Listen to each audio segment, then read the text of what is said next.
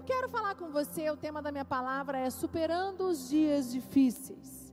Nós estamos passando dias difíceis, dias de tensão, dias e eu sei que para cada um é um. Para mim, é, esse momento que estamos vivendo eu levo de uma maneira, mas cada um é um. Cada um aqui leva de uma maneira. E existem outras situações nas nossas vidas. Nós não vivemos somente é, os dias maus, não é só por causa de um lockdown que estamos vivendo. Podemos estar passando momentos difíceis nas nossas finanças, com as nossas empresas, no nosso trabalho, na nossa família, no nosso casamento, na nossa saúde. E o que eu quero dizer para você nessa noite é como superar dias difíceis. E eu quero que você abra comigo Salmos 52, 1, 9. Eu quero ler com você. Salmos 52, 1, 9 diz assim. É, eu não, não vou voltar ali para ler, então vou abrir aqui no meu. Por que te glorias na maldade, ó homem poderoso? Pois a bondade de Deus dura para sempre. A tua língua, língua urde planos de destruição. É qual navalha afiada, ó praticadora de enganos. Amas o mal antes que o bem. Preferes mentir a falar retamente. Amas todas as palavras devoradoras. Ó língua fraudulenta. Também, esse é o versículo 5. Também Deus te destruirá para sempre. Há de arrebatar-te e arrancar-te da tua tenda e te extirpará da terra dos viventes. Os justos hão de ter, hão de ver tudo isso, temerão e se rirão dele, dizendo: Eis o homem que não fazia de Deus a sua fortaleza, antes confiava na abundância dos seus próprios bens e na sua perversidade se fortalecia. Quanto a mim, porém, sou como a oliveira verdejante na casa de Deus, confio na misericórdia de Deus para todos sempre. E o 9. Dar-te-ei graças para sempre, porque assim o fizeste na presença de Deus. Assim o fizeste na presença dos teus fiéis. Esperarei no teu nome, porque é bom. E eu quero falar com você esse texto. Pega o versículo 8, por favor, coloca no 8. Eu li o texto inteiro, agora eu vou destrinchar versículo por versículo, mas eu quero começar lá do 8. Diz: Mas eu viverei por muito tempo ainda, protegido pelo Senhor, como uma oliveira que floresce na casa de Deus. Confio no amor constante e eterno de Deus. E eu quero perguntar para você: como você reage a uma tragédia? Como você reage a uma oposição. É tentador entrar em pânico, é tentador sumir, é tentador se retirar, é tentador perder a esperança, é tentador desistir. Concorda comigo, igreja? Lidar com dias difíceis, com dias maus, é muito ruim, é desesperador. E eu não sei qual foi o dia ruim que você passou. Mas o que o Espírito Santo colocou no meu coração é que tem pessoas que estão aqui na nossa igreja, que estão nos assistindo no online, estão vivendo dias difíceis e não estão conseguindo superar o dia difícil. Estão com vontade de sumir, vontade de desistir, vontade de ir embora, vontade de reagir, a, a, entrando em depressão, entrando em pânico. E aqui esse texto que eu mostrei para você mostra a história de Davi. Davi ele era um visionário. Davi era um homem segundo o coração de Deus. Davi um homem temente a Deus e mesmo assim Davi passou momentos difíceis. O que eu quero falar para você nessa noite é: não importa se nós somos homens e mulheres de Deus, não importa se nós estamos na casa de Deus, nós temos dias difíceis e o que nos protege é estarmos conectados com a presença de Deus, é entender que mesmo sendo homem e mulher de Deus, filho de Deus, os dias ruins acontecerão, eles virão, mas você terá força e terá sabedoria e terá ajuda do Espírito Santo para superar este momento. E é isso que eu quero falar com você. Eu quero mostrar que Davi ele era um visionário. A visão foi definida como uma combinação de profunda insatisfação com o que é uma compreensão clara do que poderia ser. E o que eu quero dizer aqui, se você tem uma visão clara, você sempre pode dizer que não é o fim. E quem tem visão clara é quem está debaixo, conectado com o Espírito Santo. Quando você tem a sua visão alinhada com a presença de Deus, quando você tem a sua visão alinhada com o Espírito Santo, você consegue dizer: não é o fim. Seu problema pode ser o seu casamento que está acabando, seu marido saiu de casa, seus filhos, você descobriu algo horroroso, descobriu que seus filhos estão fazendo coisas erradas, você descobriu que você que o seu chefe vai te mandar embora, você está passando momentos financeiros complicados, você descobriu uma enfermidade, sabe aquele dia difícil, aquela situação que tira você do chão, aquela turbulência que vem, vem aquela tempestade assim, fala, e você balança, né? Você está lá no seu barco com Jesus, e de repente vem uma tempestade muito forte, essa tempestade, e você desespera. A vontade que a gente tem quando a gente passa por um dia desse, sabe qual é?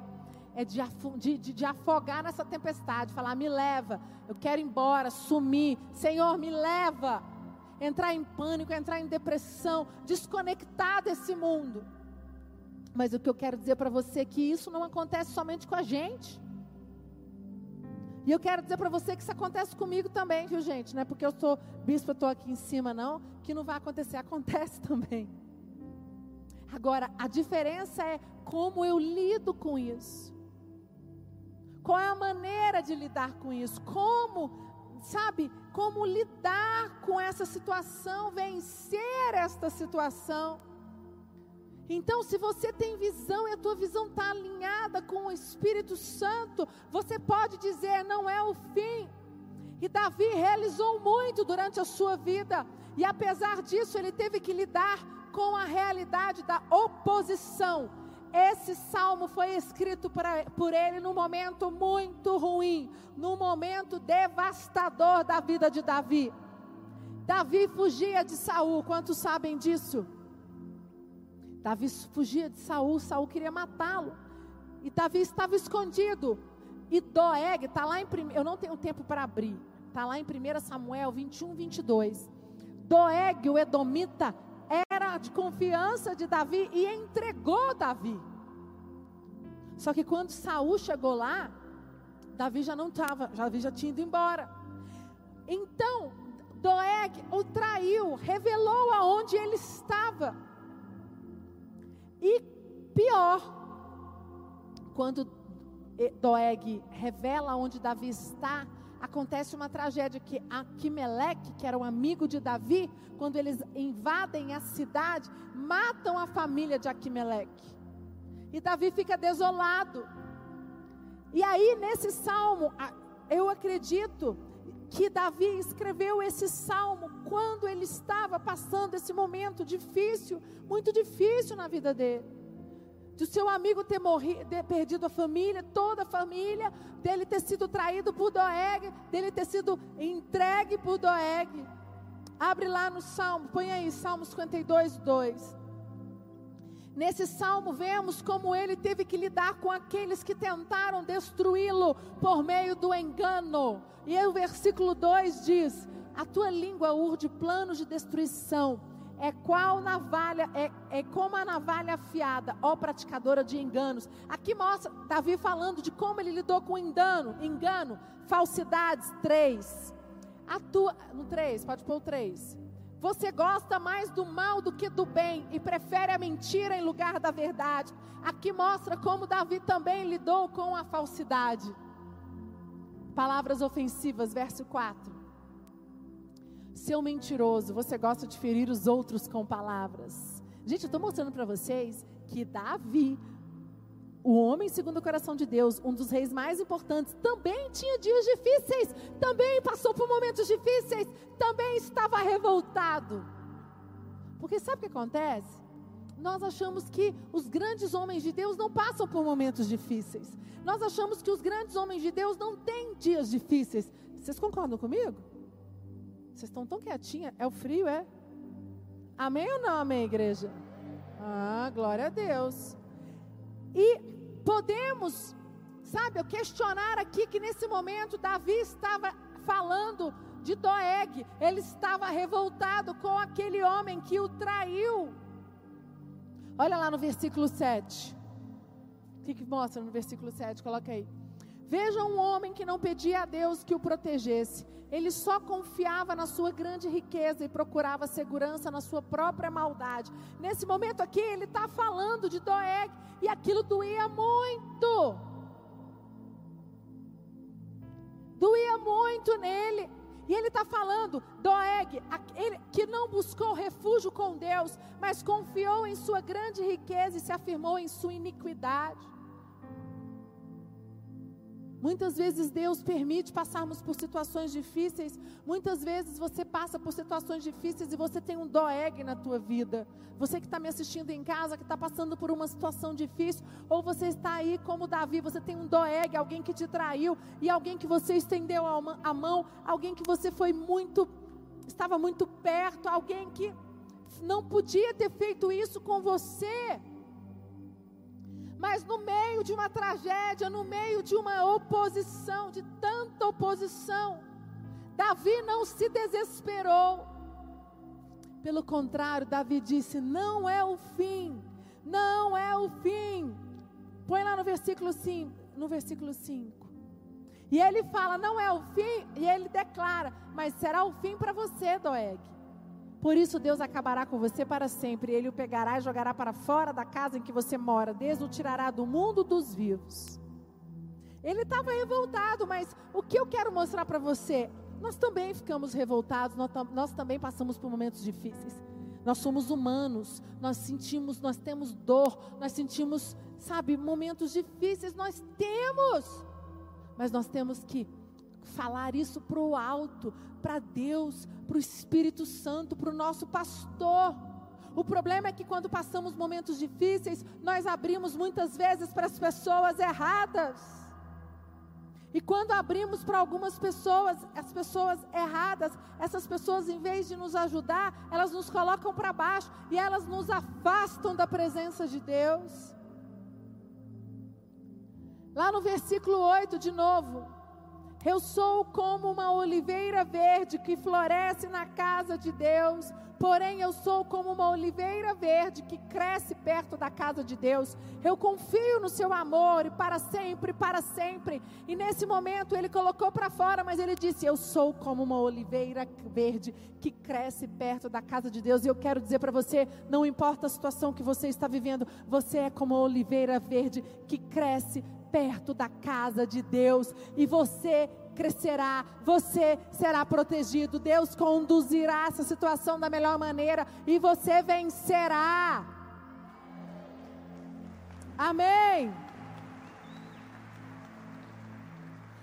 E eu que, olha, eu quero mostrar para você o que podemos aprender aqui com essa resposta. O que Davi fez Salmo 52, 8 ainda. Quanto a mim, porém, vou ler de novo. Sou como a oliveira verdejante na casa de Deus, é uma outra tradução. Confio na misericórdia de Deus para todos sempre. E eu quero falar três pontos rapidinhos para você, que eu não tenho muito tempo, meu tempo está quase acabando já. Independente da situação que você está vivendo, confie no amor de Deus. Versículo 8: Confio no grande amor de Deus eternamente para sempre. Querido, presta bastante atenção. O amor de Deus nunca falhará com você. O amor de Deus, ele é eterno, ele é grande, ele é poderoso. Deus te ama incondicionalmente. Quem não acredita nisso somos nós. Nós que colocamos em dúvida o amor que Deus tem por nós. O problema é que quando coisas ruins acontecem conosco, nós passamos a duvidar: será que Deus nos ama? E eu quero dizer para você: não ponha na responsabilidade de Deus, Deus está a todo tempo te esperando de braços abertos. Mas o problema é que quando nós erramos, nós nos culpamos tanto que nós bloqueamos sentir e receber o amor de Deus, mesmo quando erramos. Porque o problema é que quando a gente erra, a gente fica tão mal, a gente fica tão decepcionado que a gente se bloqueia. E eu quero dizer para você, não deixa o diabo te acusar. Quando você, se você errou, Deus te ama incondicionalmente. Independente da circunstância, Deus te ama. Confie no amor de Deus, porque quando você confia no amor de Deus, você consegue superar as situações difíceis. O problema é que nós não queremos confiar que realmente Deus é amor. Nós queremos, é, a gente bloqueia, a gente fala: é impossível Deus me amar. Olha o que eu fiz, olha a atitude que eu tive. Meu Deus, eu, isso não é atitude de um cristão. Querido, se você falhou, o sangue de Jesus pode te lavar, te redimir de todo pecado. Se arrependa, peça perdão, mas não deixa o diabo te afastar da presença de Deus, porque o que tem acontecido é que o diabo traz acusação, ele traz, ele lança setas de dúvida em você. Segundo, louve a Deus por suas obras. Versículo 9, coloca lá, por favor. Em todo tempo te louvarei pelas tuas obras. Em ti porei a minha esperança na presença dos teus fiéis. Louve a Deus no corredor até que Ele abra a porta. O problema é que você quer louvar a Deus só depois que Ele abre a porta. Ele só quer, você só quer louvar a Deus só quando as coisas estão boas. Queridos, nós temos que louvar a Deus em qualquer circunstância, independente dela, das boas e das ruins. Vamos começar a olhar os grandes homens de Deus, como eles passaram momentos difíceis na vida deles, como eles tiveram dificuldades, mas aqueles que permaneceram venceram. E o que eu quero dizer para você, nós estamos passando dias difíceis, mas não deixa que esses essa situação, eu não sei qual é, a minha é uma, a sua é outra, cada um tem a sua situação, mas o que eu quero dizer para você, isso não define quem você é, não define o amor de Deus sobre você. Não seja roubado, não se amargure. Cuidado com o sentimento que você vai deixar entrar dentro de você, em nome de Jesus. Louve a Deus em todas as circunstâncias, mesmo no dia da dor, no dia da angústia, no desespero. Terceiro, espere em nome do Senhor. Versículo 9 ainda. Vou esperar em seu nome porque é bom. Por mais que sejam as, as, circunstâncias difíceis que você está vivendo, com Deus elas não são um fim. Por sua esperança em nome de Jesus, eu quero dizer para você: Espere, no, espere, espere, espere no Senhor. Ó oh Deus, eu sempre te louvarei pelo que tens feito. Na sua presença, na presença dos que são fiéis a ti, anunciarei que tu és bom. Espera no Senhor. O problema é que nós não queremos esperar. Nós somos imediatistas. Nós somos, né? Esse mundo é uma geração imediatista, tomada pelo imediatismo. É igual quando você fica sem internet, você recebe uma mensagem ou uma foto, você quer fazer o download, você fica desesperado. É, já viu? Quando você não consegue baixar o negócio que você quer, você agonia. Quem é assim? Que já fez isso? Gente, acontece isso direto. E é a maneira. Nós, hoje, a geração, ela não lê, é uma geração que lê pouco. Por quê? Porque ninguém tem paciência para ler. Vai lá na internet, busca mais fácil. Antigamente você ia fazer estudos sobre algumas coisas, você tinha que pegar aqueles livros, enciclopédias e ler, ler na biblioteca e lá retirar. Quantas vezes eu fui na UNB estudar na biblioteca central, estudar, só tinham livros, temas que só tinham lá na biblioteca, era difícil, tinha que, tinha que ir lá estudar lá. Era né, com tempo, paciência. Hoje não. Hoje você, as pessoas vão lá, põe na internet, pega lá e é assim, não querem esperar no Senhor. E nós temos que aprender que Deus é Deus, que Deus nos ama, que Deus está à frente, que Deus não esqueceu de nós, que mesmo nos dias difíceis, nos dias de dor, nos dias de desespero, você precisa confiar, você precisa ter a certeza Deus, a minha vida está entregue para Deus. Se ela está entregue para Deus, Deus tem um propósito nisso. Deus tem um propósito nisso. Você precisa precisa repreender, colocar a mão na tua mente e falar: vai embora todo pensamento que diz ao contrário, todo pensamento que me que divide a minha mente, tudo que me faz não crer na presença de Deus, que Deus ele é fiel, que Deus é real, que Deus é vivo, que Deus está à frente de todas as circunstâncias. Sabe? Porque, queridos, nós vamos passar por muitos dias difíceis. Vão ser muitos, não vão ser poucos. Nós teremos dias difíceis, vamos enfrentar um, vamos nos levantar, vamos nos reerguer, mas vai vir outro. E eu creio que todos os dias difíceis que Deus permite você passar é porque Ele quer nos ensinar algo e quer nos tornar mais forte, mais dependente dEle. Feche os teus olhos. Pode subir, equipe de louvor. E eu queria que nesse momento de olhos fechados você pudesse falar com Deus. Senhor, qual é, o, qual é o dia difícil? Qual é o teu dia? Qual é a situação que você está vivendo agora, que está te trazendo dor, que está te martelando, que está te, te deixando sem dormir, que está te angustiando? Confia no Senhor, louva o Senhor, espera no Senhor. Veja como Davi agiu naquela circunstância difícil aquele momento difícil. Fala com Ele.